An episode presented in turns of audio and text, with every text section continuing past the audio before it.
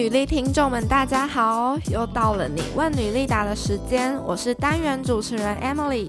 在第一次女力专访的内容，我们一起认识了每位女力代表后，希望在你问女力答的单元里，提供一个舞台，让听众们向女力代表们提问。大家在跟女力们有更多互动的同时，也能和我一起学到女力代表们在他们专业的领域里提供给我们的新知识。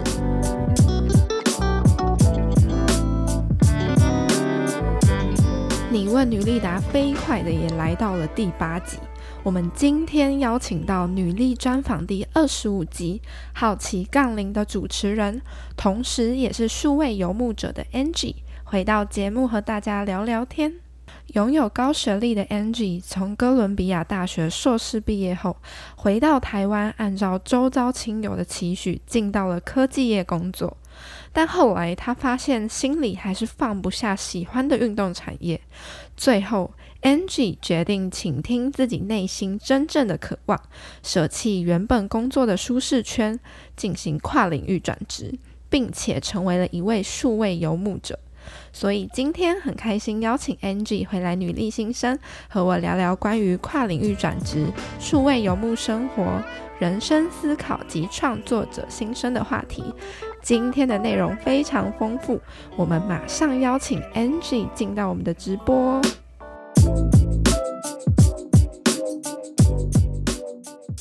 那今天呢，节目的上半场一样会有我作为主持人对 Angie 提问，接下来我们就会回答听众事前在 Instagram 上面投稿给我们的问题。那话不多说，我们马上就开始吧。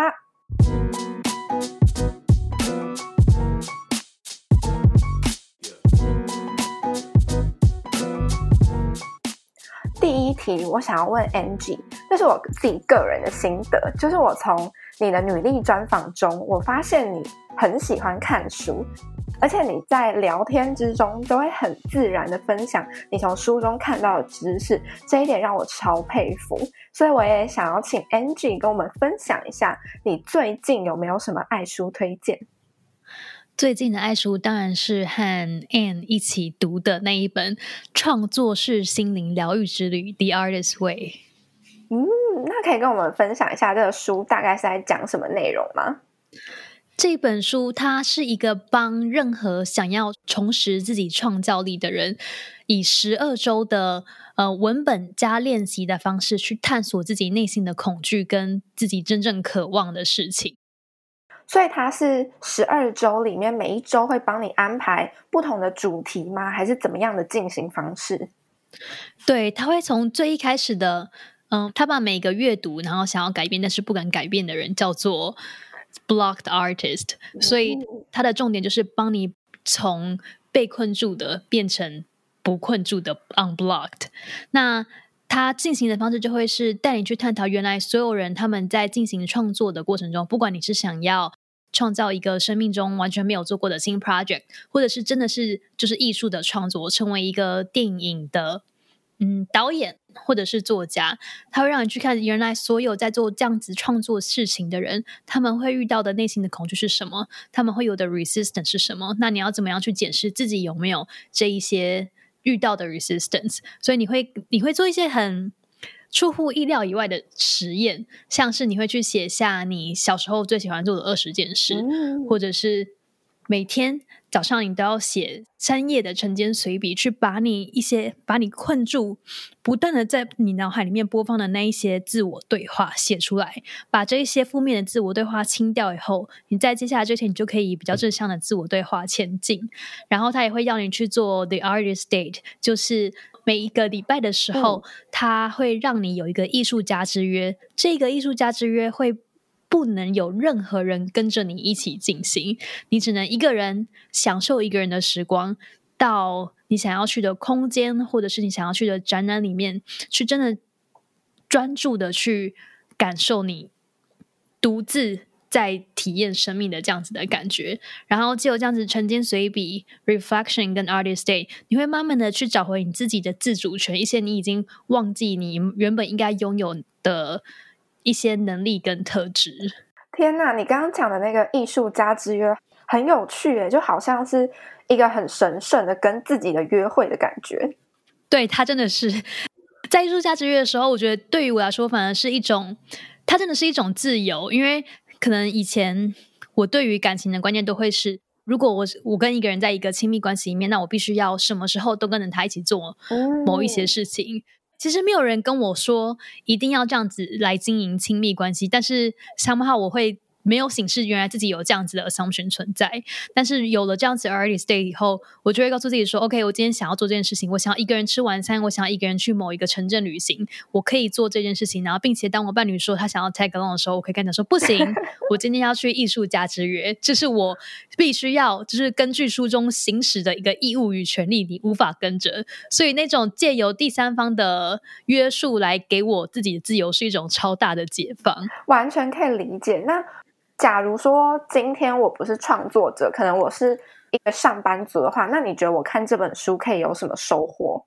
我觉得每一个人在生命中都想要实行一些事情，嗯、不管你是处于什么样的职位，嗯，所以。如果你有一些小的 project，然后或者是你有一些生命中你想要改变的事情，你还没有去做，你迟迟的有这个欲望却不敢去实行的话，这本书就会去帮你去检视说你是有哪一些恐惧跟一些负面的想法困住了你现在的自己，并且你可以有哪一些工具想思考方式，让你可以往你想要的目标前进。嗯，听你这样子讲下来，它很像是一本自我探索加心灵疗愈的书。对，它是是个非常有非常多的作业，但是很值得的一本书。听你这样讲，我就已经想要手刀去买这一本书了，超级推荐。好的，那如果我们的听众听完刚才 Angie 精彩的解说，也很想看这本书的话，可那我们看完之后可以跟你讨论心得吗？好啊，当然可以，欢迎来。就去那个好奇杠铃那里，就私讯 Angie 说：“哎，Angie，我看完你推荐的书，然后怎么样怎么样？” 对，没有错，我会非常详细回答你。我超级爱跟别人聊这些有的没有的事情，哦、所以你会很喜欢跟大家推荐书籍或者是聊书吗？应该是我很喜欢看到大家有共鸣的感觉，嗯、知道大家都在实践成为自己最想要的版本的路上，会觉得是一种欣慰与鼓励。哦，好感人！哎，我我想问 Angie，你会不会就是有时候如果你推荐别人看书，或是推荐人家什么东西，就对方非常喜欢，你会觉得很有成就感？会，应该不是成就感，就是觉得说哦。我帮到某个人了，oh. 但是像 The Artist Way，就是其实我跟 Anne 是就是一群人一起组成这个读书会，但是不是每个人都能够为他所共鸣，oh. 所以我觉得真的是很看你在处于什么样的生命阶段，然后有什么样的经历，以及于就是你本来的个性是什么这样。嗯，所以每个人看起来的感觉跟收获也也会有所不同，这样。对对、嗯，那很期待，我看完之后再来跟你讨论。好 好的。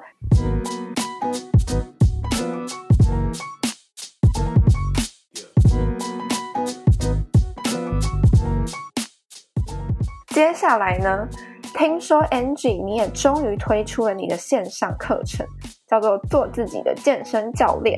那我也很好奇，你当初为什么会规划出这套课程？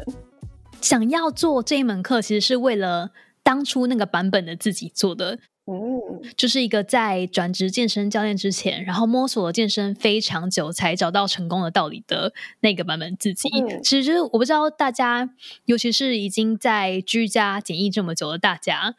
有没有发现，如果你本来是可能有请健身教练，或者是本来有跟着别人带着你一起练，但突然你需要自己练的时候，你突然发觉原来自己什么样健身的原则都不懂，嗯、因为这些原则就是其实是。受过教练训练的人知道，但是平时你去查文章或者是影片，都会是非常零碎资讯，因为那些文章跟影片其实是以 SEO 的角度为出发，去写什么样的内容最能够去吸引到读者的的点阅率，所以他们的出发点并不是为了要提供一个完整的训练框架去帮你系统化的学会健身这一件事情。然后我当初就是花了超级多的时间，受了一些伤，才了解到原来，嗯、有一个平衡的课表，然后一个扎实的原理来支持自己的训练是多么重要的事情。然后，所以当健身教练以后，我就一直非常的想要能够推出这一门课。那后来也是因为在自己的 podcast 上面遇到一个在运动在澳洲念运动科学博士的教练，嗯，他对于人生跟训练的理想都跟我非常的像，所以我们才终于在今年的这个时候顺利的推出了做自己的健身教练这门课，去帮大家能够系统化的学会健身。哦，我刚才听你讲那一段，就是我自己就是。有请健身教练，然后现在就是防疫期间不能去健身房嘛，所以我就不得不自己可能上网找一些居家。可能徒手的影片来看，然后这个时候我才发现，我真的是一个非常依赖教练的人。就是我会很依赖教练帮我配好的菜单，然后有一个人在旁边看，然后我就是不用动脑筋的跟他，就是 follow 他给我的那个 instruction 就好。然后我现在真的是特别能体会你说的刚才那个情境，就是一没有了教练之后，完全不知道我现在要怎么办，然后 我也不知道，哎。所以我现在做这个动作是怎么样？这样，所以我觉得，嗯，Angela 这套课程可能也很适合我。对，就是当我们在被教练教，然后实际做出动作的时候，我会觉得好像懂了。嗯，但是当你知道自己开始练的时候，你就会发现，哎。那我到底要做几组几下？做这个几组几下的原因是为什么？那我要选哪一些动作？那些动作顺序安排要怎么做？如果我做不了这个动作的话，我应该要怎么进退阶？或者是在居家训练有什么其他的器材也可以达到同样的效果？就这些东西，其实你在上课的时候，它是一个非常缜密安排出来的结果。所以当自己要训练的时候，如果你没有背后那一些原则跟方法的话，就觉得啊。怎么被丢进了黑洞里的那种感觉，完全可以理解。所以等于就是你的这套课程不是跟大家说，呃，什么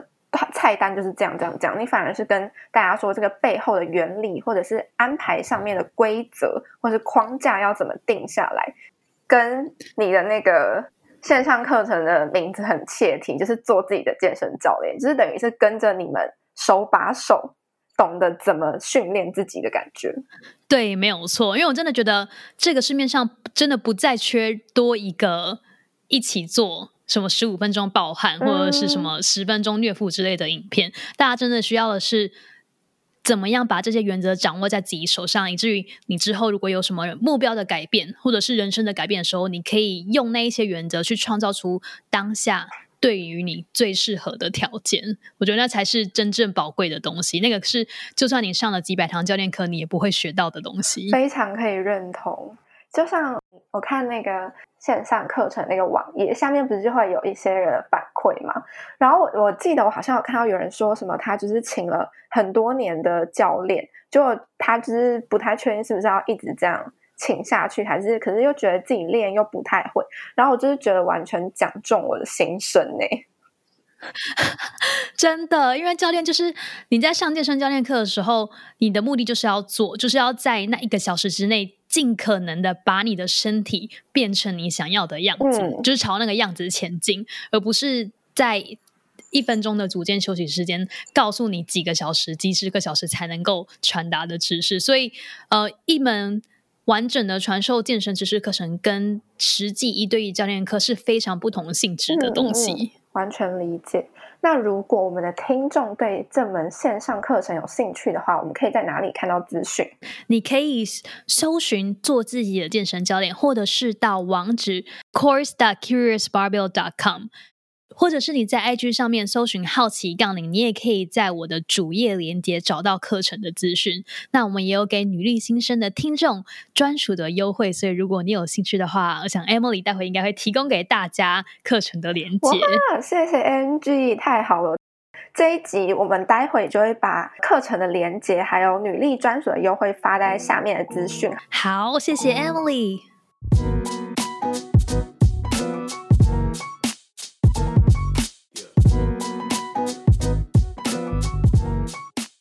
接下来呢，下一个问题，我们要开始进入你的数位游牧生活了。我想要问的是，当你开始了你的数位游牧生活之后，你觉得最大的优点和最大的缺点各是什么？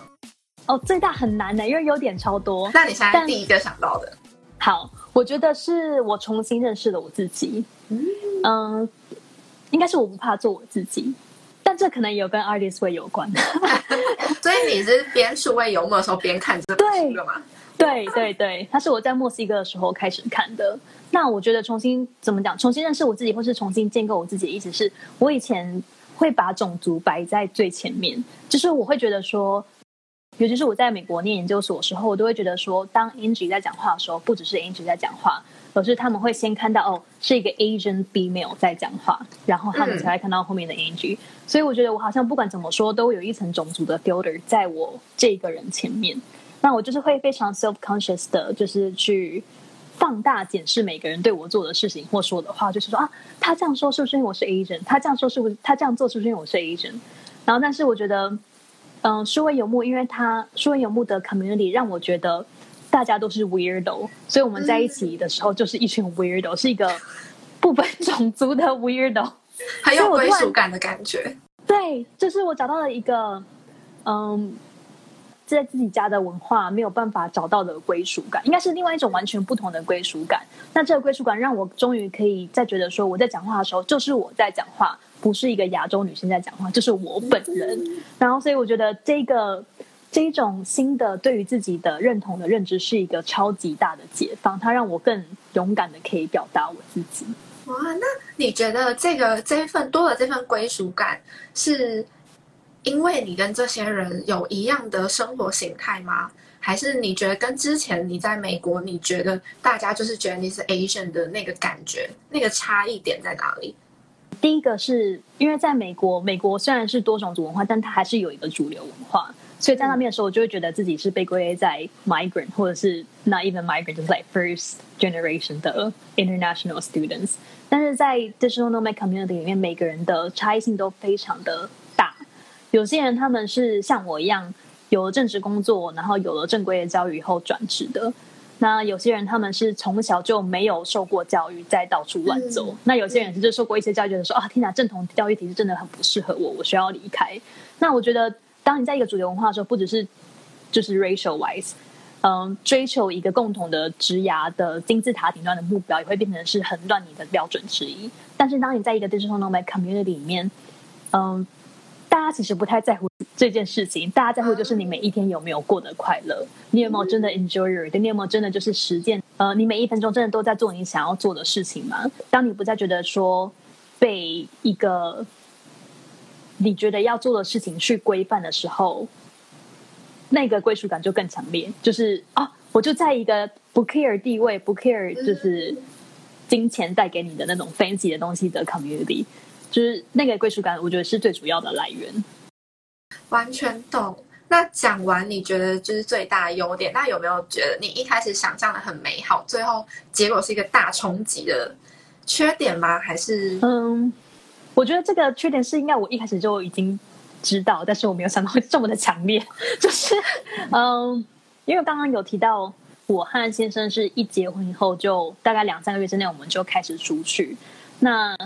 我们大概把大家十年结婚一起相处的 quota 全部在这一年都用完了。就第一，我们不是在跨国的公司工作，我们就是一起生活，然后一起在家工作。所以，我们睡觉的时候看到对方，起床的时候看到对方，吃饭的时候看到对方，做什么事情都看到对方。我就是觉得有种非常 suffocating 的感觉，就是我是爱这个人的没错，但是我也需要自己的空间。但同时间，当你在做一个说游牧的时候，其实你并没有办法去确定。你可以在 perfect location 找到一个 perfect housing，是你有自己的空间可以使用的。嗯嗯嗯。所以很多时候就是要不断的 negotiate。然后一开始的时候，我都会就是放弃我自己的独立空间，就说哦，这个 housing 不错，虽然我没有自己的房间，但是我觉得可以忍受。但是我现在就是宁愿就是有自己的房房间，也不要就是住可能相对更理想，但是没有自己空间的地方，因为我觉得。当你跟一个人在一段关系里面，尤其是像游牧的生活，不断的二十四小时，每分每秒都在一起的时候，你突然间，就是你会被强迫要一直被放在一个对话里面。嗯，当你有自己的情绪的时候，其实你没有办法，你没有办法去分清楚这个情绪到底是由我自己的内心而生，还是被对方引起的。但很多时候。我都是把这情绪怪到对方身上，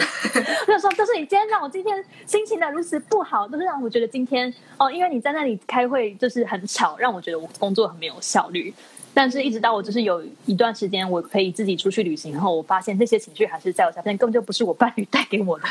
是因为就我无时无刻都跟这个人相处，所以我觉得我们作为一个个体的界限变得很模糊了。那我觉得这是，我觉得这还是。就是持续会是数位游牧最大的缺点之一。但是我爱这个人，我只是需要再找出一个更好的方法，让这个缺点没有变得这么的 难以忍受。总之，接下来你也要再继续克服你觉得的这个缺点。对，好险有看 Artist Way，所以我现在比较能够正视我对于自己空间的需求跟自由的需求。你刚刚说，可能就是先生都跟你无时无刻的在一起，让你觉得情绪会互相受到影响啊，或者是什么的。那相对一体两面来说，你觉得如果今天你是一个人进行数位游牧的生活，你会觉得很孤单吗？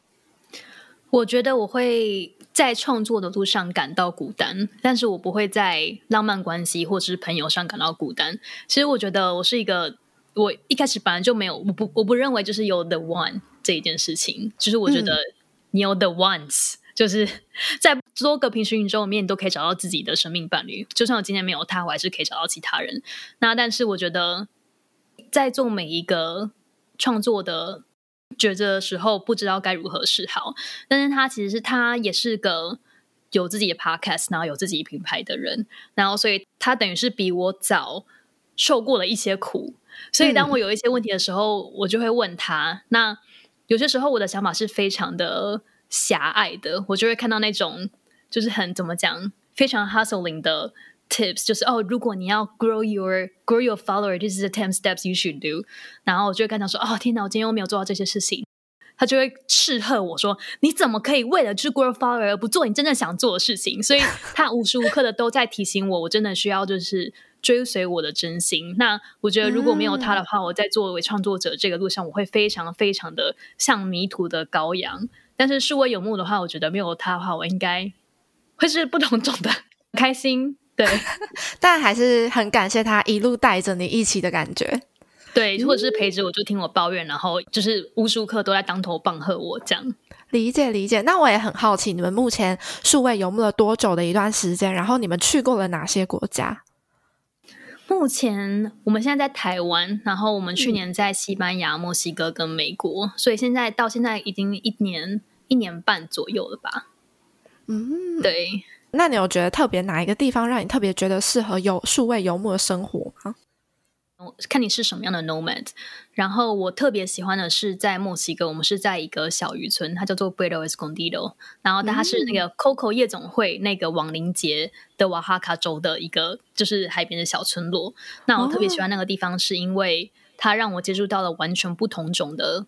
呃，结合力量跟流动的训练，然后那里的 Digital Nomad Community 也是非常的酷炫。嗯、但是如果你是很喜欢文艺，你是很喜欢很 fancy 的生活，那 Barcelona 或者是其他的纽约等等可能会更适合你。但是我是很喜欢，我不知道为什么我上辈子一直觉得我是拉丁裔的女性，然后所以当我在墨西哥的时候，我就觉得说 我回到了我上辈子就是的家的感觉，所以我就。特别推荐，就是如果你是也是喜欢热情奔放、喜欢追求自由、喜欢自然的人，就是墨西哥非常适合你。嗯。那你们之后有打算计划再回去墨西哥生活吗？我会想，但是我先生不太想，所以我们可能要再讨论，再讨论一下是不是。这就是一个 digital nomad 的 downside。对，好了解，就是你们要达到共识。对，要达到共识是一个非常重要的一点。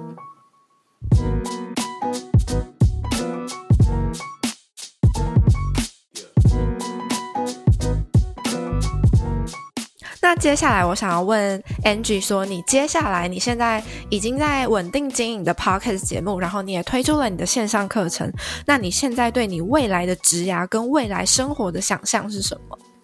嗯，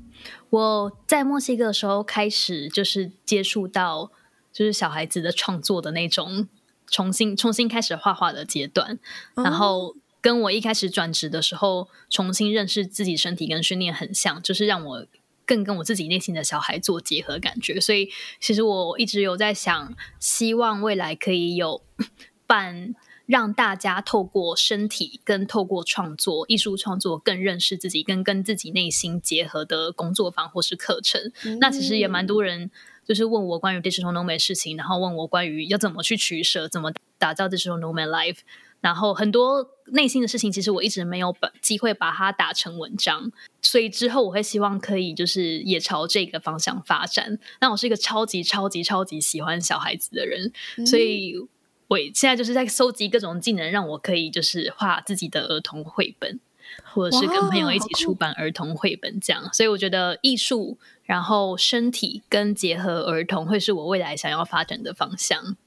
所以爱看书的 Angie 想要出书，但是是出给小朋友看的书。对，然后就是每次自己在想 idea 的时候，就自己想想自己先哭，因为觉得实在太感动了。好好情绪化，真的超级。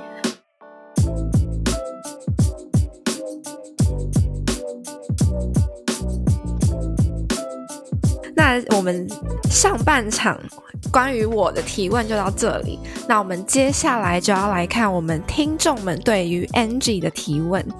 那我们有一位听众想要问 Angie 说。Angie，你都是如何跟自己的内心对话，来找到自己真正想要的东西？然后他还追问，如果他也想要转职的话，那该如何去不要害怕他人的眼光，并且坚持的做正在做的选择？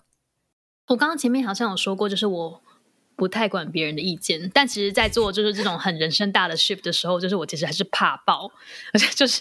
而且我最怕是我家人的意见，因为我觉得，其实这是所有创作者遇到的最大的难关吧。就是说到底，你还是希望能够被家人接受。就说到底，家你还是希望可以让家人觉得你是个被爱的女儿或儿子，或是丈夫或夫妻妻子等等。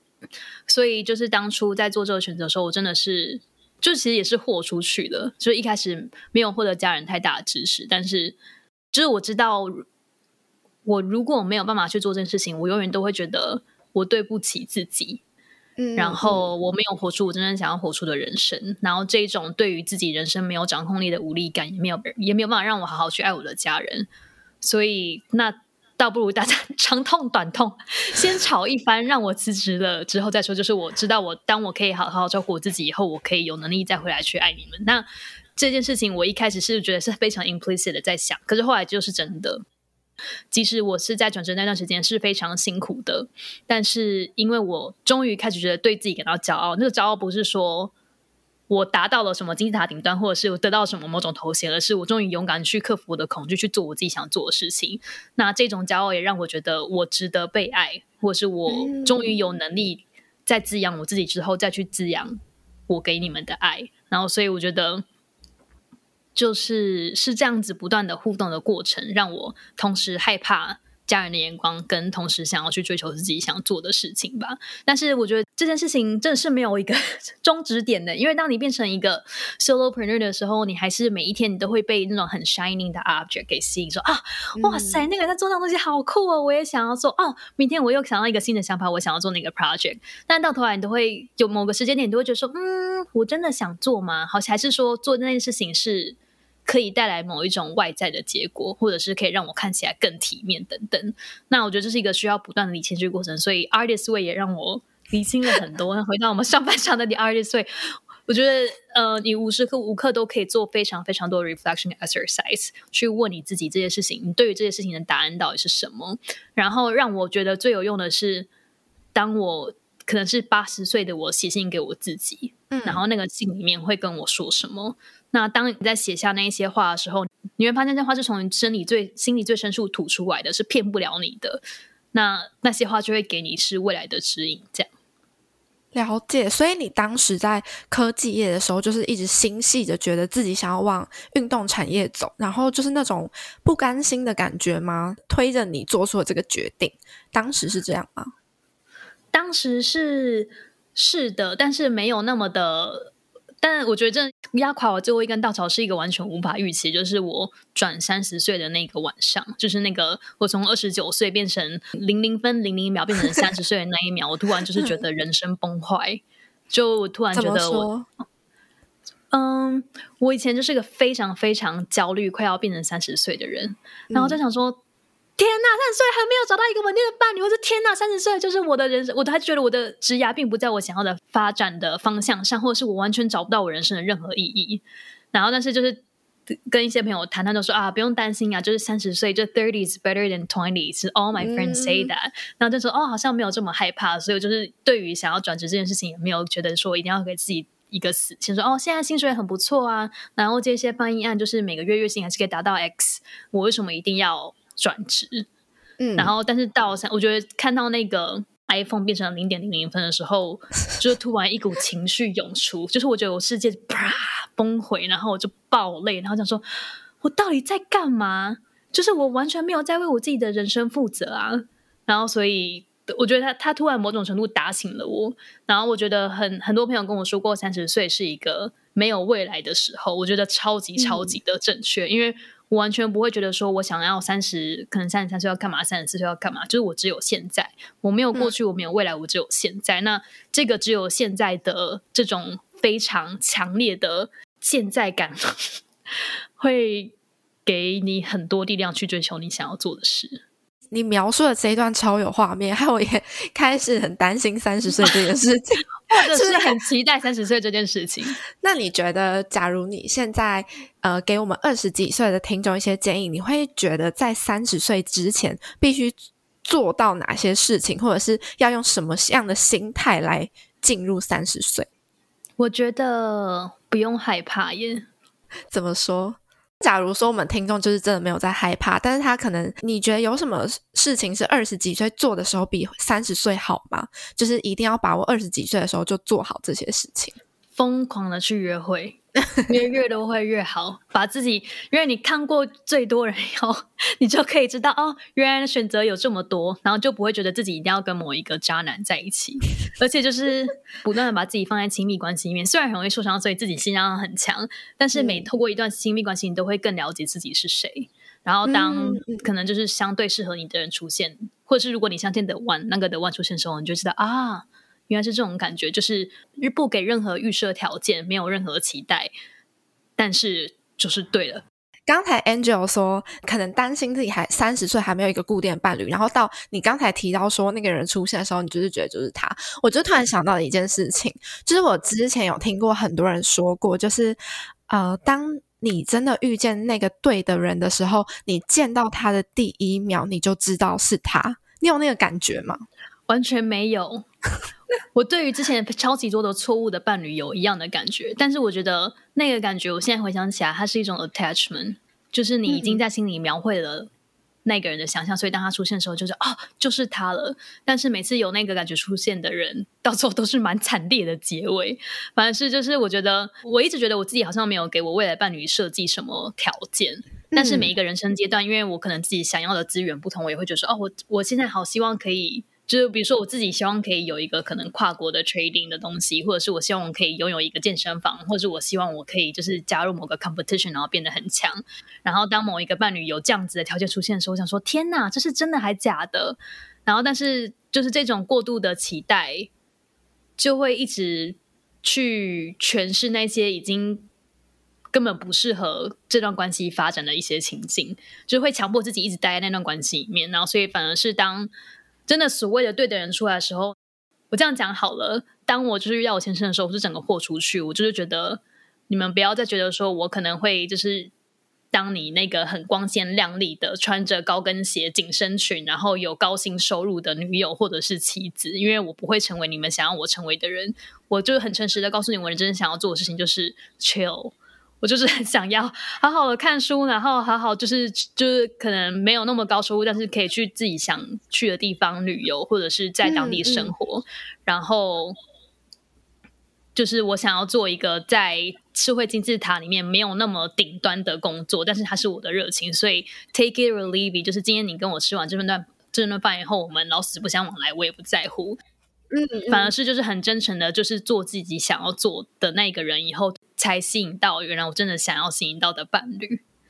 哇，所以你反而是一开始不抱任何期待，或者是任何过度的想象，反而在相处之后才发现他就是那个很吸引你心里的人。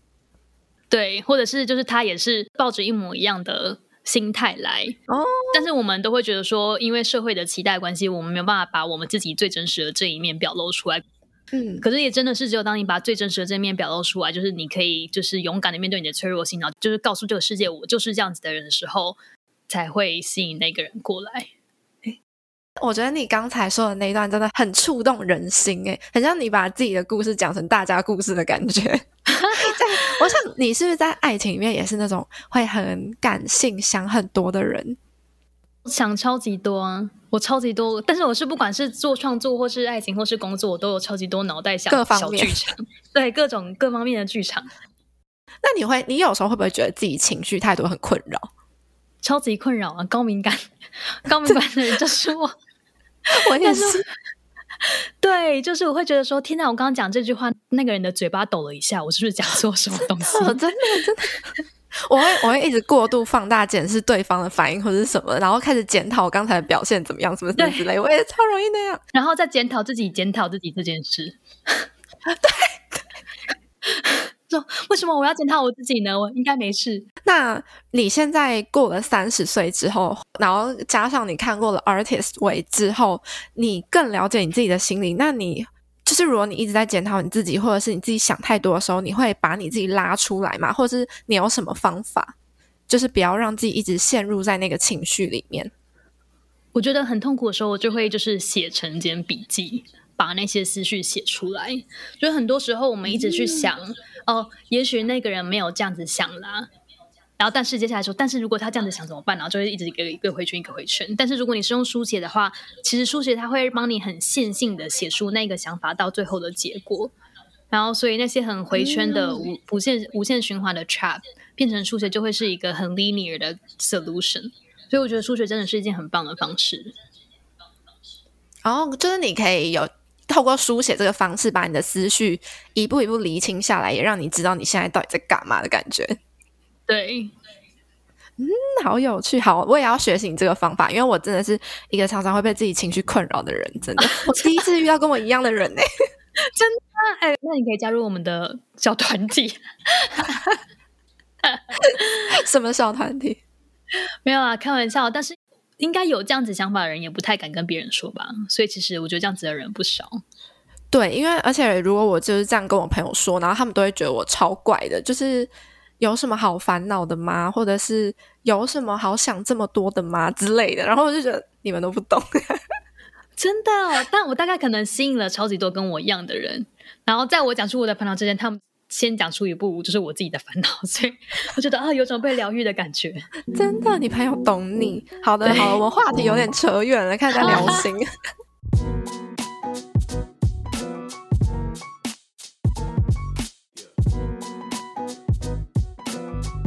有第二位听众呢，想要问 Angie 说，要怎么如何拿捏追梦跟维持生计之间？这一题还蛮现实的问题。想听听 Angie 怎么说？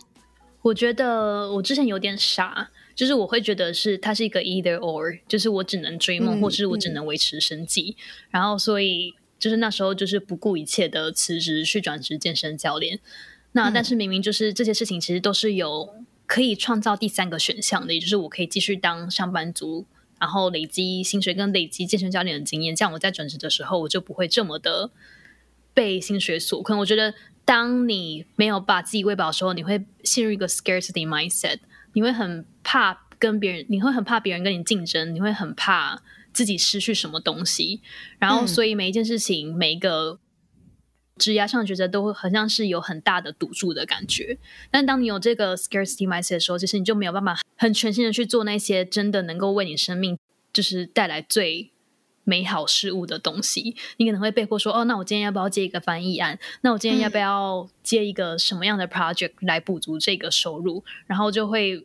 你把自己的时间跟精力分到那一些小 project 上面的时候，你就没有办法去做你真正想做的事情。诶，但是我这样是不是自打脸？但是我的意思是，当你还有能力，就是你还有就是经济收入的时候，你可以就开始发展你想要追的梦，然后。嗯的你就是可以确保说，哦，我今天可以真的，如果我真的要 fall in 的话，我不会被 scarcity mindset 所绊住。那时候再转也 OK。但我觉得我想要想的事情是，没有梦想这种事，不管是什么东西，它都有一个 downside。然后我以前会觉得当转当健身教练是梦想，但我现在想起来，它也只是一个角色而已。嗯，就是比如说让 podcast 或是办课程，每一件事情都有你不想要去做的东西，但是。overall 就这件事情，你能不能真的帮到你想要帮的人，跟你对得起自己吗？我觉得那是最重要的。懂，我觉得你刚才讲的感觉是不是有点像是鸡蛋不要放在同一个篮子里？就是像你刚才讲的，如果你有正职的时候，你可以就开始你想要的梦想。对，因为它也是一个验证的过程，就是你做很多小实验，就是你先不用把自己的成本全部都撒下去，但是你就可以先开始去测试说，OK，这个方向到底是是不是真的我想要的，还是我自己用自己的情绪过度渲染了这件事情的真实性。那如果呢，我们有听众想要开始数位游牧的生活，但他不知道如何开始，然后他也不知道数位游牧的工作种类有哪一些可以做选择，那 Angie 可以建议我们几个入门的职业比较适合数位游牧吗？我觉得从你想要做什么开始，诶，有一些事情是你做起来你就是比别人还厉害，你比别人做得快，你比别人做得好，嗯，然后你觉得。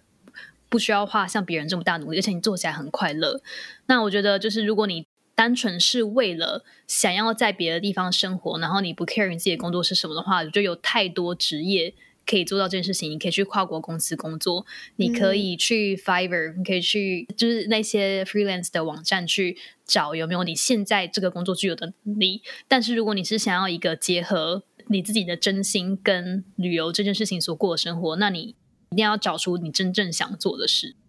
嗯，也回到你刚才一开始讲的，就是倾听自己的内心，然后跟自己内心对话的感觉。对，希望 Angie 的解答有回答到这位听众。我发现现在很多人都想要开始数位游牧，但也是因为很多人开始数位游牧，反而让现在还没有开始的人就会觉得是不是门槛变高了，或者是更不敢去跨出那一步。为什么呢？哦，那是刚刚那是我自己的感觉，但是对啊，但是为什么？因为应该如果你看到更多人在数位游牧，应该会觉得这件事情更容易吧？哦，当初数位游牧的时候，你已经有一个，比如说 role model，还是有一个前辈可以参考吗？当时就是我每次上班的时候，如果有假休，我就全部把它排一起，然后马上 book 联航机票去东南亚玩。然后，因为自己就很想要认识数位游牧的人，所以我在 Tinder 上面就会狂 match 数位游牧的人。这样哦，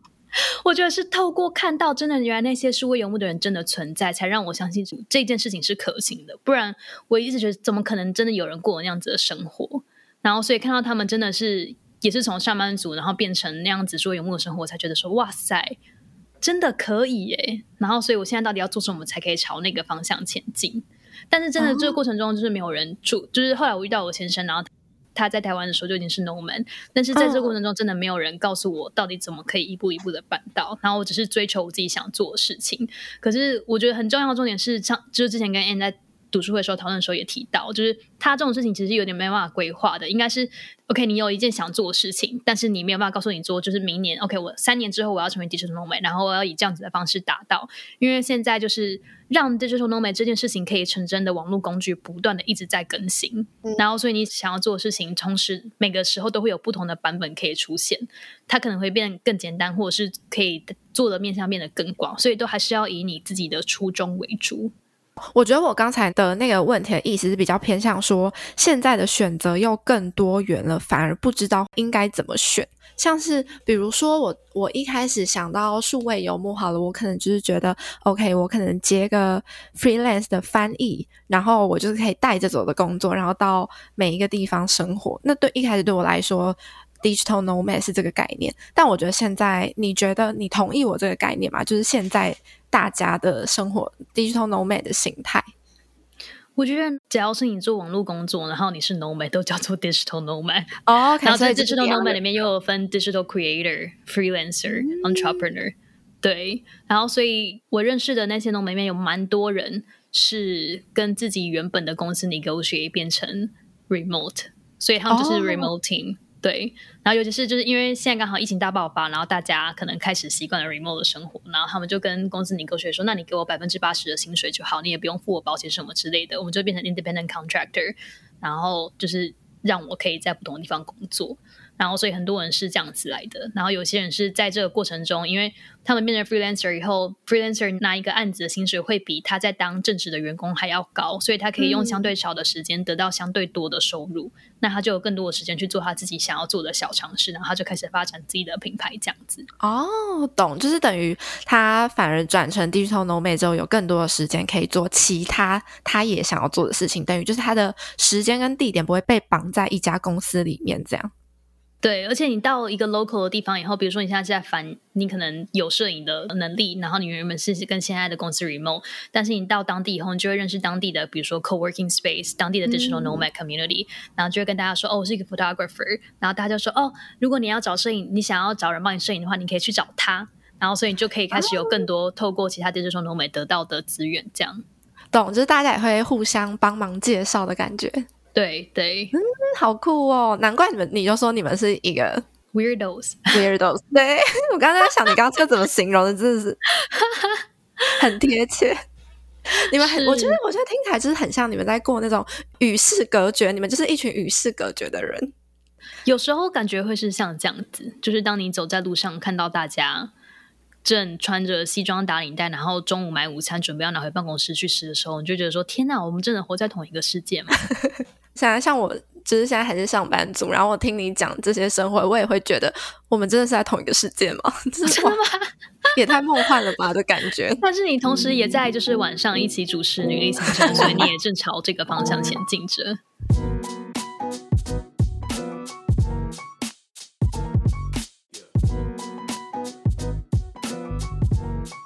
接下来的下一个问题，我想要有一位听众问 Angie，我觉得这个问题问的很棒。他说：“现在的 Angie 对于成功的定义是什么？”其实我想这句，我想这句话想了很久哎，嗯，然后但我觉得成功的定义就是，我觉得我现在就过我想很想过的生活了，就是我我不再觉得我有一件事情我应该要去做，但是我没有去做。我觉得在把自己喂饱的情况下。然后可以不断的去追求不同想要做的 project，然后不会被自己的恐惧所束缚。那对于我来说，就是一个成功的人生。嗯，所以你追求的反而不是可能事业上的成功，你是想要让你的生活跟你想象中的符合。对，因为我觉得，就是其实我不太知道什么，现在已经不太会想象什么叫做事业上的成功。就是每一次当我做一件事情。好，比如说我要 build 一个 online course business，然后我 schedule 这些 interview，然后做 launch 这些 workshop，然后写这些 sales page 或者是 mini course，然后在写的时候就说哦。 天呐，我终于，我真的是 entrepreneur 了吗？我真的在 run 一个 business 吗？我不敢相信，我觉得我自己实在是太酷了。然后傍晚的时候走去海边，然后看到海浪，我想说：天呐，我到底为什么要花一整天的时间在就是室内，而不是到大自然里面，就是做我真正想要做的事情？就刚刚觉得自己很酷，全部都是 bullshit。我觉得我在做就是这些能够喂饱自己的事情的时候，我还是会有不同种的 ego 跟 identity 出来，就是呃 block 住我可能真正想做的事情。但是，但是他，我觉得真的到头来不会是定义我人生成不成功。人生成不成功，应该是我到底有没有办法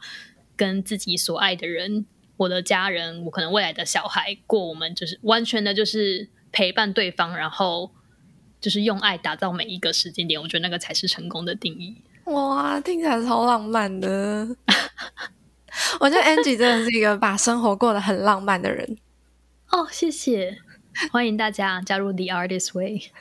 被你讲，我现在真的超想看那本书的，他真的很棒。好，那最后呢，想要问 Angie，你今年有没有什么新的计划可以跟我们的听众透露一下？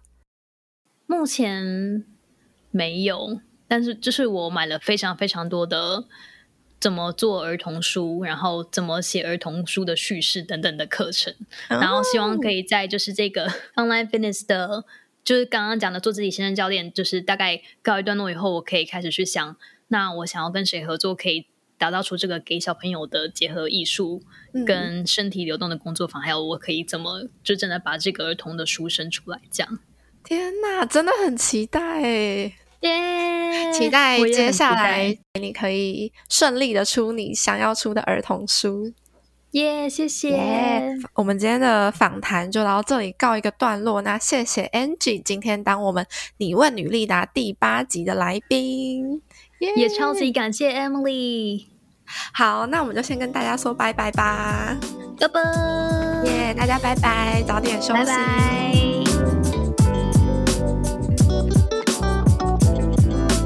耶今天谢谢 NG 担任我们你问女力答第八集的来宾，今天真的聊得非常开心，也希望大家喜欢这集节目。那我们就先跟大家说拜拜喽。